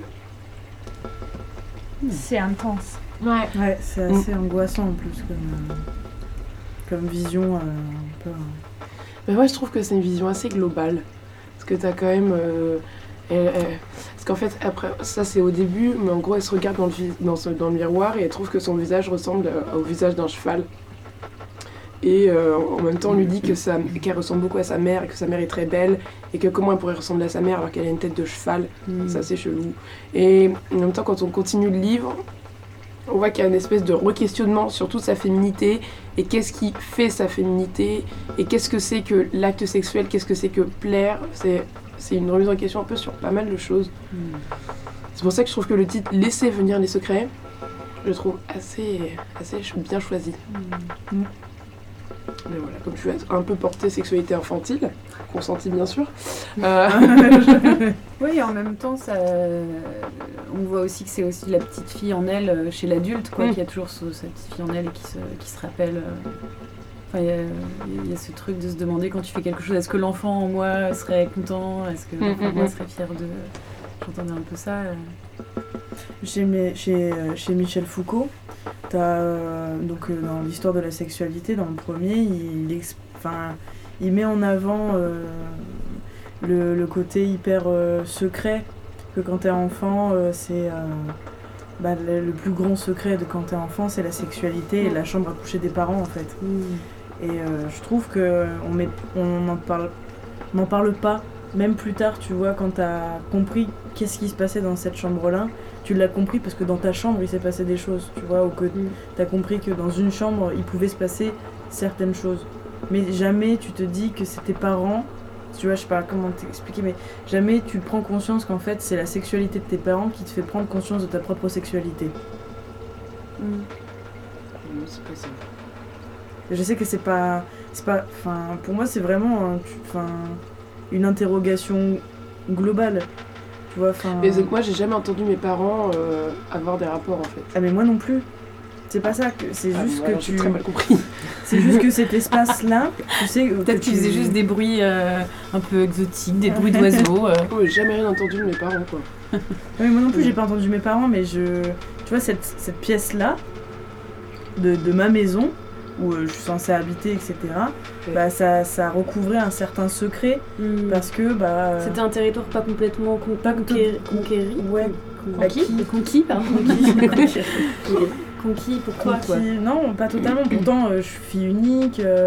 quand j'avais des terreurs nocturnes ou quoi que ce soit qui m'arrivaient hmm. fréquemment de petite, bah, j'avais. j'avais une consigne, c'était toujours de frapper avant d'entrer. Hmm mais tu, tu, rentres quand même, tu vois. Et moi j'avais cette timidité-là de réveiller mes parents, de les gêner ou quoi que ce mm. soit. Donc c'était peut-être pour ça que la chambre à coucher c'était quelque chose d'un peu intrigant. Mm. Mais euh, moi je me souviens d'avoir mes parents qui m'ont déjà dit plusieurs fois on va faire la sieste, ne nous dérange pas. mais oui, mais moi à cet âge-là, je me suis pas dit ils sont en train de faire des bébés, tu vois. Je me suis dit ils sont fatigués, ils ont un boulot éreintant, le travail c'est quelque chose de négatif tu vois, le, boulot, enfin le, travail que eux ils avaient, c'était quelque chose de négatif, donc il fallait qu'ils se reposent. Mm. Mais la chambre à coucher, t'es, tu vois, cette partie un peu de. Euh, j'ai pas le droit d'y aller quand j'ai envie d'y aller, quoi. Mm. Alors que dans tout le reste de ma baraque, je pouvais y aller. Mm, je sais pas si c'était pareil pour tout le monde, mais. Et est-ce que tes parents, en retour, frappaient avant d'entrer dans ta chambre? Toquer à la porte? Oui, toujours. Mm. Il y a une sorte d'intimité par rapport à cette pièce-là. Ma mère n'a jamais pénétré dans ma chambre tant que j'y étais pas. Même quand, depuis que j'habite plus dans ma, dans ma maison avec ma mère, elle m'envoie toujours un message en me disant Est-ce que je peux rentrer dans ta chambre pour te déposer ça? Ah oui, moi c'est devenu un bureau pour faire de la mosaïque, donc ouais. j'ai plus de chambre en fait. non, non j'ai toujours ma chambre parce que pour ma mère c'est hyper important mmh, mmh. que pour moi j'ai, tu vois, ce point de mmh. d'atterrissage. D'ancrage, ouais. En fait, mes parents sont divorcés depuis cette année, depuis l'été dernier, et euh, mes deux parents ont veulent choisir leur future maison avec une pièce pour moi. Oh. Et eux, ils ne conçoivent, ouais, ils conçoivent pas du tout leur futur euh, sans une pièce mm. pour moi. Pourtant, ils savent que je suis quelqu'un de très bordélique, donc c'est absolument une mauvaise idée. mais... mais tu vois, mon père, il fait Ouais, voilà, là, il y aura un atelier où tu pourras travailler. Mm.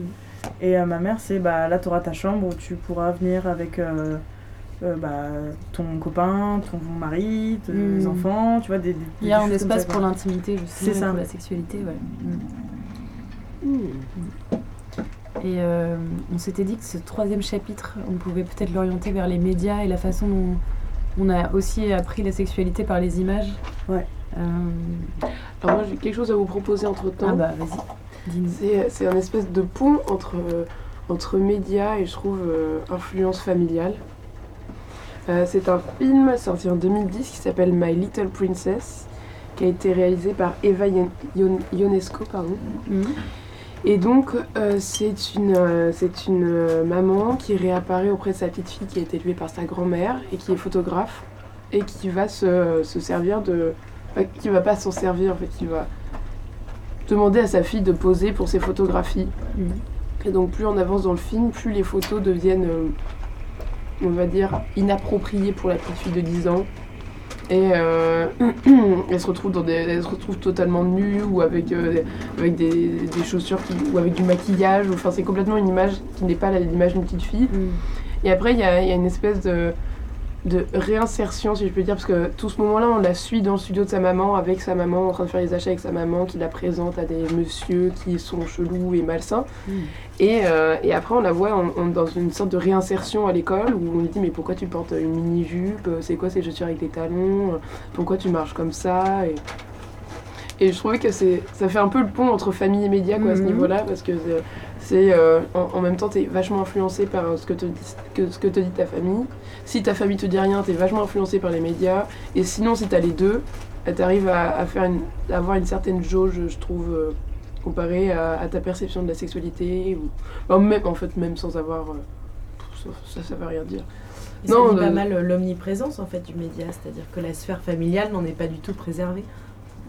je trouve aussi, enfin, je sais pas. Hein, au, niveau du film ah, moi, je, je, n'ai pas vu le film, mais de ce que tu me racontes, c'est un peu ce que je, ce que je perçois.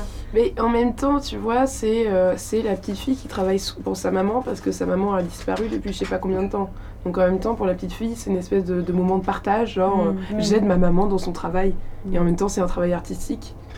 Et euh, de l'autre sens, c'est ma petite fille est belle, elle serait parfaite pour mes photos. En, vrai, c'est. Mais ces photos sont inspirées de quoi? Je sais pas, c'est une artiste, je crois, qui fait, ses, qui fait des photos comme ça. C'est un documentaire, euh, le film? Non, non, c'est un, un film. Une fiction. Une fiction Oui, c'est une fiction, ouais. Mais les, les, les photos, de manière euh, extrêmement picturale, comment tu peux les décrire? C'est juste une, la, part d'innocence euh, de l'enfant déguisé en une femme mature ou ce genre de choses Ou c'est juste des portraits de sa fille parce qu'elle est belle, quoi? Mais en fait, c'est en fait, ça qui évolue, c'est qu'au début, c'est la fille, euh, la fille parfaite euh, qui plaît à sa maman et qu'en même temps qui est symbole un petit peu, bah, je dirais pas virginité, mais symbole de pureté. Et au fur et à mesure que sa maman lui dit non, mais fais plutôt ça, ou alors qu'elle met du rouge à lèvres rouge, tu vois, tout de suite, c'est pas du tout symbole de pureté, quoi. Mmh. C'est qu'il y a aussi, en fait, c'est ça, c'est qu'on voit le changement aussi au niveau de la petite fille, quoi. Comme si c'était la déconstruction de de cette, euh, je sais pas, tu vois, du côté innocent par sa propre mère. C'est hyper violent comme. Euh, c'est extrêmement violent, ouais. Ça me fait penser à David Hamilton, euh, le photographe qui a, qui a photographié toutes ces gamines de 11, 12, 13 ans complètement nues et dont il a abusé pendant des années et des années. Ouais. Il y en a plein qui ont porté plainte et il a jamais été condamné pour, pour ce qu'il a fait. Et surtout, comme c'était dans les années 70, il y a beaucoup de gens qui le défendaient en disant mais c'est la liberté euh, de représenter, enfin de déconstruire la sexualité, euh, il faut pas voir le mal partout, etc. Il faut le voir sous un œil artistique. Et euh, je trouve ça intéressant, surtout qu'on est entouré de pas mal d'artistes dans, la pièce, de à quel moment tu peux placer, où tu peux placer la censure, mm. tu vois, à quel moment l'objet d'art en soi a un, intérêt. ça me fait penser à. Je, je, suis en train de finir de lire Mona Chollet, euh, beauté fatale, euh, super, aliénation féminine, euh, il manque un mot, je ne sais plus. et qui décrit une publicité dans un magazine féminin où à la place des top modèles habituels, ce sont des enfants de 6 mmh. à 9 ans. Donc sur le capot d'une voiture, etc., etc. Et voilà, enfin, en tout cas sur la question de la... En tout cas là, c'est clairement dans un but marketing et marchand d'utilisation et de marchandisation d'un corps euh, et enfant et féminin. Ouais. Bah, même les top modèles, elles sont, elles sont très très jeunes en fait sur les photos. Euh, je crois que c'est l'ordre de 14-15 ans. Euh, alors que c'est dans des magazines destinés à des filles plus âgées quoi. Mais on parlait de Jeune et Jolie euh, en off. Mm, mm. Euh, c'est vrai que moi je lisais ça dès mes, je pense dès mes 13 ans, je lisais Jeune et Jolie, alors que c'était censé s'adresser plutôt à des trentenaires en fait. Il y a eu beaucoup d'articles, non peut-être des 20 ans, 20 ans pardon. En dessous? Ouais. Alors je confonds peut-être avec, je sais que moi j'ai lu beaucoup de magazines ados qui parlaient du fait d'être trentenaire et comment passer le cap des 30 ans. Euh, je sais pas ce que il y avait ces questions qui étaient là et, en même temps sur les couvertures c'était toujours des filles de 15-16 ans je pense mais euh, pumpées pour qu'elles aient l'air plus âgées mm. tu vois ou avec euh, un petit suitcase pour faire genre elles vont travailler je sais pas mm-hmm. non mais c'est un peu tout le trouble enfin je veux dire même de représenter de choisir des des femmes beaucoup plus jeunes aussi c'est il y a tout ce truc aussi un peu de l'androgynie c'est-à-dire du corps qui n'est pas encore mm. trop rond trop marqué trop encore, ou en tout cas tout simplement pas, mm. et euh, d'entretenir ce truc un peu du visage juvénile euh, qui mm. peut être assez rond, euh, mm, des lèvres assez roses, aussi d'un air un peu. Comme tu disais, pur ou naïf, mais, mais dans des poses très suggestives. D'ailleurs, il y a, pour, pour être, comme on dit, avocat du diable, il y a Nana qui a fait une excuse aux femmes il y a la marque Nana qui a sorti euh, fait une vidéo où elle s'excuse, elle fait une, en gros c'est la marque qui s'excuse auprès des femmes de, euh, de les avoir, euh, enfin en gros de n'avoir représenté que pas le, le, sang des règles par du bleu, mmh. de jamais avoir montré les règles, de toujours avoir montré des femmes enfin des pubs qui s'adressaient aux femmes de 50 ans alors que les femmes dans les pubs en avaient 30, euh, avoir fait croire que, euh, bah, tu vois, à certains âges tu pouvais ressembler à ça. Euh, elle s'excuse que on n'ait pas su s'accepter sur certaines choses à cause de la pub, enfin tu vois, plein de choses comme ça ah, qui sont, ouais. Mais c'est nana, hein, c'est pas non plus, je vois ce que je veux dire. C'est pas comme si toutes les pubs s'étaient concertées et avaient dit on a déconné. Non et puis ça peut être aussi un gros coup de com parce que c'est cool d'être féministe et c'est en plein dans le débat. Alors ouais, mais, mine de rien, tu vois, le ça c'est le côté négatif, mais je trouve que j'ai envie d'être hyper positif par rapport à ça et je me dis yes. Tu vois, enfin, et d'ailleurs dans leur pub maintenant c'est une sorte de petit truc, euh, c'est une sorte de petite fiole rouge qui dépose sur euh, la serviette hygiénique. Mm. Encore une fois, c'est pas une nana avec les jambes poilues. Ouais, voilà, c'est aussi qu'ils disent des, jambes euh, épilées qui sont épilées. Tu, dis, ah ouais, j'ai encore la peau plus douce que douce. Alors que bon, non, ça fonctionne pas, tu vois, c'est mm. pas comme ça que ça fonctionne.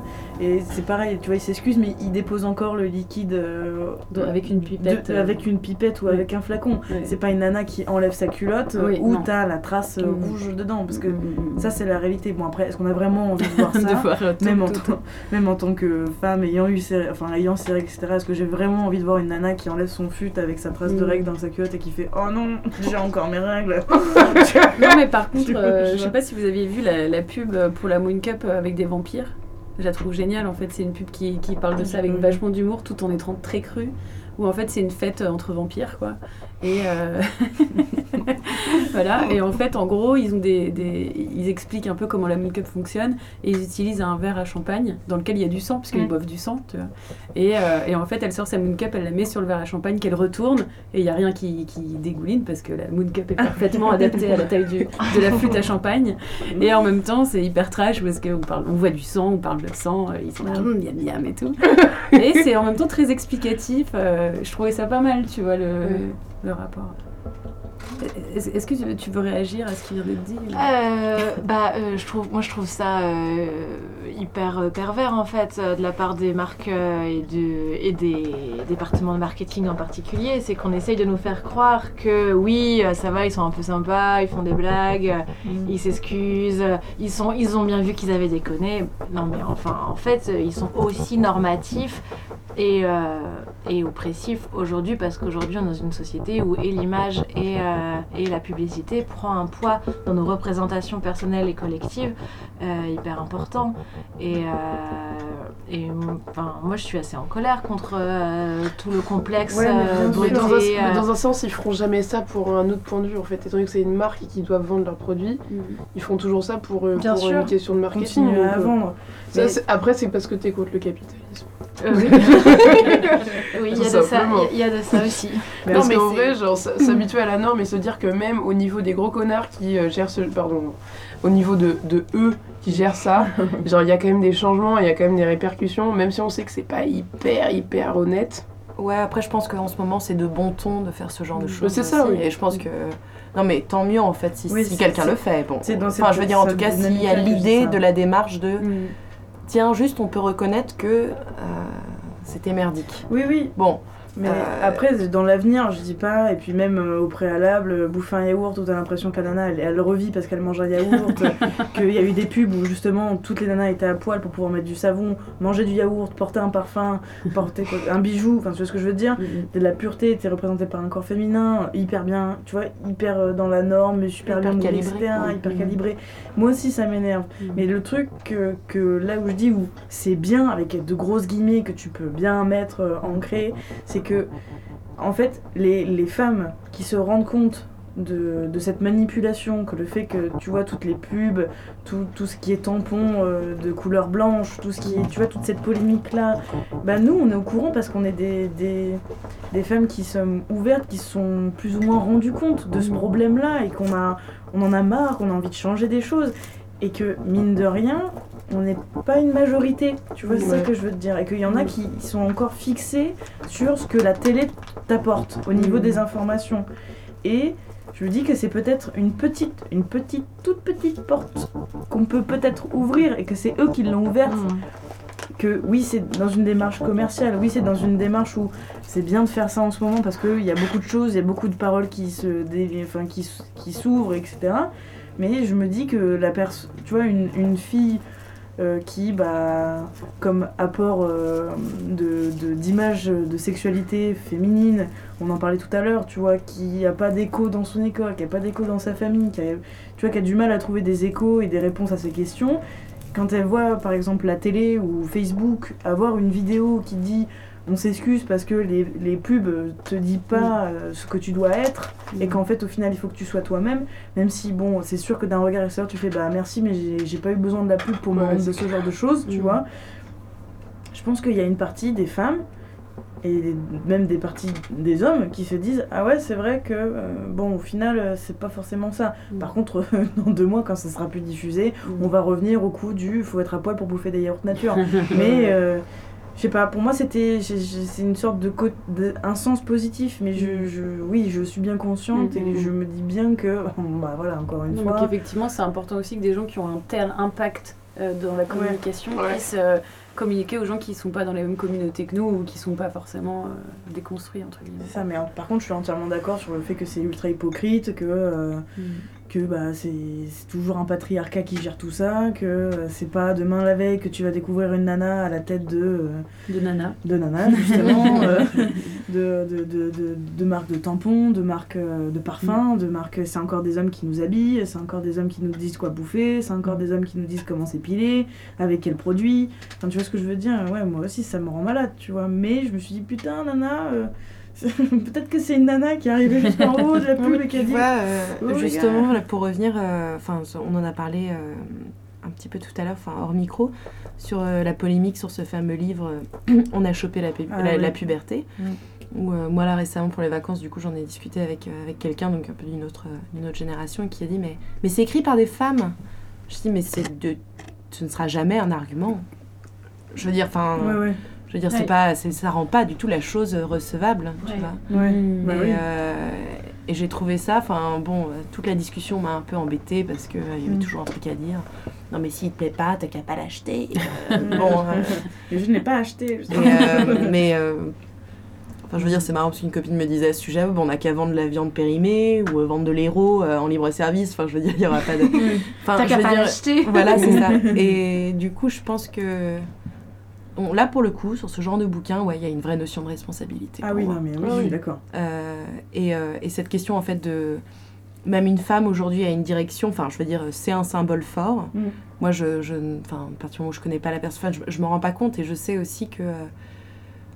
Hum, c'est aussi chez les femmes en fait que toutes ces choses sont très intégrées et qui sont parfois d'autant plus dures envers les autres mmh. femmes. Donc mmh. euh, je pense que c'est hyper important euh, de, bah, souligner ça. Quoi. Il n'y a pas un truc de... Euh, tout le commerce et les représentations et les tabous qu'il peut y avoir autour des règles, alors que ce qui concerne, je sais pas, les garçons qui ont des rêves érotiques et qui vont tacher leurs draps, on voit pas des milliers de pubs qui parlent de ça, qui leur expliquent comment ils doivent gérer ça, comment ils doivent le cacher, euh, qu'on va représenter euh, le sperme avec un petit filet de couleur bleue, avec une pipette. Enfin, je veux dire, c'est aussi une intrusion dans notre intimité qui est gérée de façon très scientifique, très commerciale, euh, jamais sensible ou poétique, enfin, très rarement, quoi. Mm. Et encore une fois, oui, c'est un peu sur les filles que, que ça tombe, quoi.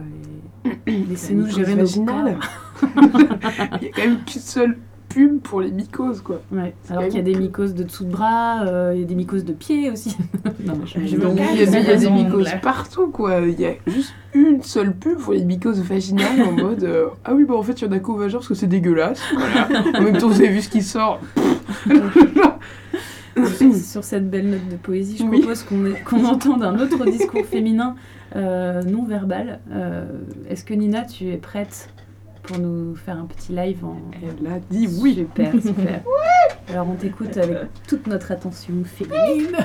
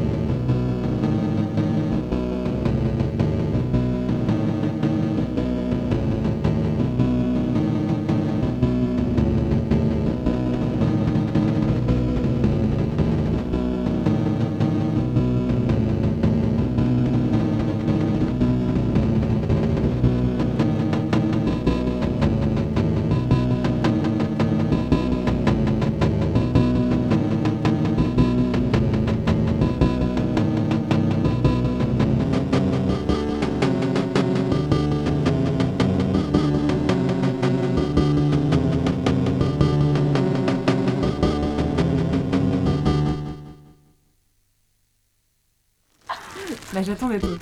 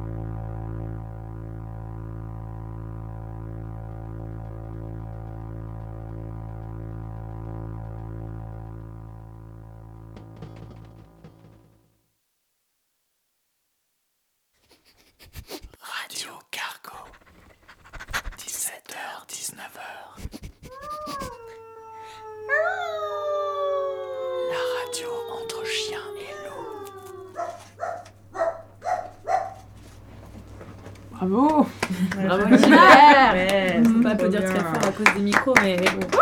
On applaudit Ouais, comme ça. bravo, ouais. Merci Nina Kessner. Je ne sais pas si tu as un petit blast de, de musicienne pour ce projet-là. Si, tu, tu peux nous le dire? Minyamania. Minyamania. Ok, c'est noté. Euh, Minyamania qui sera en concert euh, ce vendredi à la CAF 40. Venez tous. Pose ça là. Ouais, ça va être ouf. Ouais, ça va être trop bien. Donc il nous reste, euh, il nous reste peu de temps pour terminer ce, ce cinquième cercle lunaire. Ça passe à une vitesse 10 minutes. Euh, La question qu'on se posait en off, Peut-être qu'on peut commencer par le dictionnaire. euh, c'était le dictionnaire, oui. Et ensuite la question. Qui veut euh, la Bible Erotica Universalis? Moi, je suis chaude. Vas-y. Vas-y, Anna, tu es chaude pour l'Universalis. Erotica?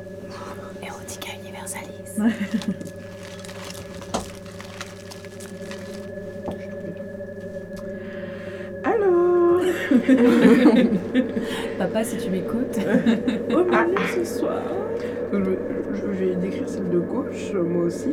Donc, c'est une grande salle avec un plafond haut, avec des espèces de moulures partout. Et on appelle ça aussi un bésodrome. C'est-à-dire qu'en premier plan, nous avons une femme allongée sur une sorte de, de, de divan, en train d'écarter la jambe droite pliée alors que la jambe gauche repose sur le sol. Et un monsieur s'avance tenant sa queue. Derrière lui, quatre jeunes garçons essaient de pousser le monsieur en disant non c'est à moi c'est mon tour et oh, t'abuses là et alors derrière un peu ombré on voit un type en train de- d'embrasser une nana et puis je pense qu'il est en train de, de se faire plaisir oui je vois un petit pied voilà donc voilà c'est un petit peu voilà et, alors au dessus de la porte il y a une nana qui, euh, qui est assise par terre et qui regarde son sexe et, alors, et c'est assez bizarre parce qu'on la voit de portrait genre de- vraiment de, de côté sauf ses seins qui sont bien orientés vers la frontalité. Euh, Donc voilà, euh, je sais pas si ça vaut le coup. Peut-être que qu'elle fait du yoga. Est-ce que tu peux nous, nous énumérer le nombre de personnes qui sont en train de, de s'amuser sur ce dessin? Bah alors je pense qu'il y en a quand même 4 frustrés. Ah 5 hein. 5 frustrés et puis après il y, en a 4 qui s'amusent. Mais ils ont tous la grosse gaule, hein. par contre, ça je peux vous l'assurer. Et si vous voulez, je peux vous décrire la, la, la, la- la page d'à côté. Allez, vas-y. Donc, alors ça c'est fou, c'est mieux en fait. Donc on voit à gauche une nana assise sur un, un petit fauteuil avec le, le- la jambe gauche sur un repose-pied qui est en train de se toucher en regardant en face d'elle du coup un monsieur assis sur une chaise avec une nana assise sur sa cuisse droite Mhm. qui se fait toucher le, le kiki et qui lui fait un petit bisou sur le front. Et alors, et en dessous, il y a une nana qui est en train de branler le mec. Et alors, la photo, enfin le- le- la peinture qui est contre le mur, c'est euh, un mec qui est en train de niquer une nana contre un arbre. Voilà. La mise en abîme de l'acte sexuel. C'est plutôt bien. Hein. Je recommande cette encyclopédie euh, Universalis. C'est- Je pense que c'est un imaginaire assez, assez foisonnant.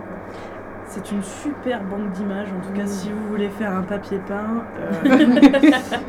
pour votre boudoir. Pour votre boudoir. Moi, je sais que le, petit projet, ce serait de faire un gros papier peint de la paix du sexe. Tu vois la paix du sexe. La paix du sexe. Ce serait quoi du coup la paix du sexe? Je sais pas, j'imaginais un peu le coup euh, comme Aphrodite qui n'a jamais été représentée, représentée avec une, un sexe fendu, toujours lisse, mm. comme, euh, ou caché par ses propres cheveux ou par une sorte de, de voile. De justement et, et en fait on, écrit souvent que oui, à l'époque, euh, chez les Romains, il y avait beaucoup d'homosexualité parce qu'il y avait la peur du sexe féminin, parce qu'il n'avait jamais été représenté, et du coup il y avait beaucoup d'homosexualité.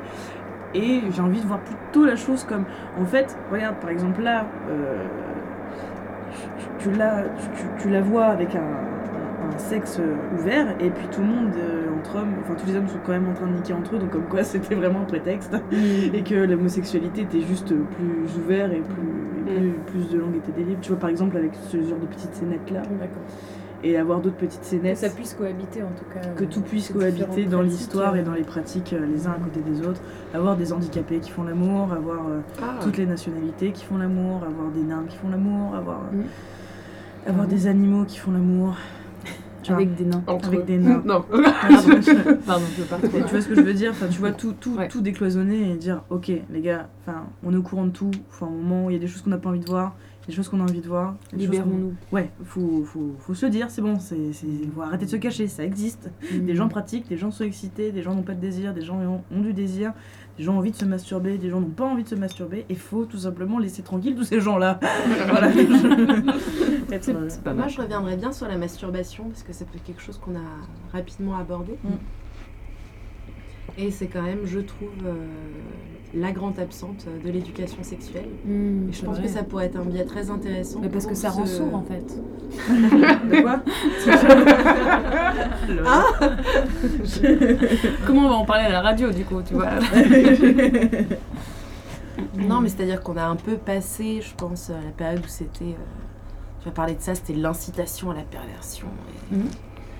euh, je pense que ça peut être un moyen. Euh, intéressant d'aborder la sexualité en la sortant des fameux cadres euh, qu'on a évoqués, euh, qui étaient euh, soit la première, fois, la première fois, faut que ce soit le bon, ou alors tout le coup des, des MST et compagnie. Mm. Et Moi, quand tu me parles de ça, ça me fait aussi penser beaucoup aux rêves. Et mm. moi, je sais qu'un des premiers rêves érotiques que j'ai fait, je devais avoir 10 ans, je pense. Et il était complètement abstrait mais j'ai eu un orgasme en rêvant, donc c'est quand même, c'était un rêve érotique, sexuel, enfin, je sais pas comment. Et, euh, et, en fait, je nageais dans une grande piscine euh, où il faisait super chaud et c'était tout rose partout, très dans des couleurs pastel, de la buée, enfin de la, de la vapeur qui sortait de l'eau et tout. Et je nage pour me rapprocher d'un espèce d'immense dôme rose, comme une sorte de boule géante, mais de plusieurs mètres de haut, tu vois. Et je nage, et plus je nage, plus j'ai du plaisir, et je finis par toucher cette espèce de sphère, et je suis envahie d'une onde. Enfin, j'ai un orgasme, quoi. Et impressionnant. Waouh Tu vois, hyper abstrait, quoi, et en même temps très concret dans les, dans les, dans les, dans les sensations que j'ai eues. Et du coup, Enfin, imaginez ma déception les premières fois où tu, fais l'amour avec quelqu'un et qu'on t'explique qu'en fait c'est un sexe qui va rentrer dans un autre et puis voilà c'est ça la sexualité quoi.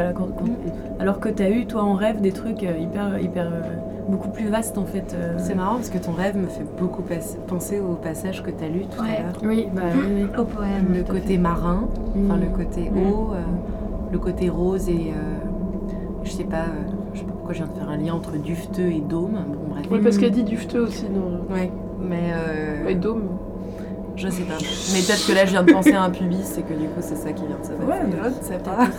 La fesse, mais, ouais. Euh, je trouve que c'est intéressant que j'ai pas rêvé de, de, quelque chose de vertical euh, ou de. Tu vois, mm. c'était vraiment un, rond, quoi. Et, et, voilà, moi, je pense que. Parce qu'on me proposait. Enfin, je vous proposais d'essayer d'inventer d'autres façons de d'éduquer sexuellement les gens. Peut-être que c'est même pas le mot éduquer en fait qu'il faudrait avoir, mais moi j'ai envie de proposer d'autres imaginaires aux enfants et aux adultes, enfin à toutes les personnes qui ont envie de vivre leur sexualité. Et je trouve qu'écouter ses rêves et notamment ses rêves érotiques, c'est bien pour ça, quoi, parce que déjà comme c'est ton inconscient qui te parle, en plus tu peux, tu peux franchir des tabous que tu n'oserais pas franchir autre part et ça te permet, je trouve, de te connaître mieux euh, dans tes désirs et tes fantasmes. Après, c'est dur de faire face à tes propres rêves érotiques aussi. Oui, parfois c'est. C'est très compliqué. parfois c'est dur. Parfois, qu'est-ce que c'est dur Oh la vache Moi, je, enfin, quand je me suis réveillée d'un rêve érotique que j'avais fait où je m'auto-pénétrais, où j'avais en fait, j'avais un. Je me faisais l'amour avec un, un, un propre sexe, un non-sexe masculin. Enfin, avoir un sexe masculin et Mm. m'auto-pénétrer. Quand j'ai raconté ça à ma psy, elle a pleuré, limite, elle à deux doigts de pleurer en disant Putain, tu as compris la part, euh, tu vois, genre de, Mm. de masculin qu'il y a en toi et tout. euh, et j'étais là, bon, elle me fait, ouais, l'avoir représenté comme ça dans un rêve, elle me dit, j'ai l'impression d'avoir fait un travail Trop beau c'est pas comme ça, mais. Ouais, pour revenir dans la dynamique de. euh, de pas d'éduquer, mais d'enseigner peut-être, ou de renseigner.